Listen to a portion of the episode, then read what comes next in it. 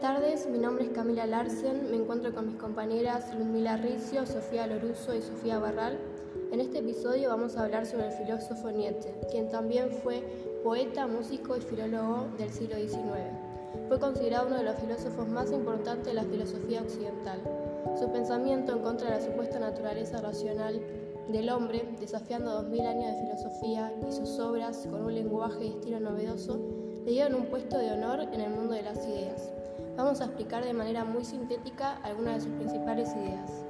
Nietzsche negaba la racionalidad del hombre, atacando su consecuencia, en el caso la ciencia.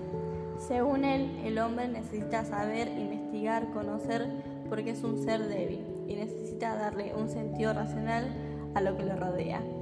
Para él, la irracionalidad es la característica principal del hombre.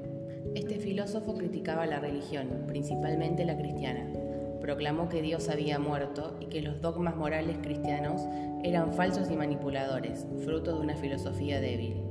Para este filósofo, el hombre es naturalmente egoísta y está bien que así lo sea. Debe hacerse cargo de su vida y no pedir a los demás que vivan para él. Otra de sus principales ideas era que la meta del hombre actual débil era convertirse en un superhombre.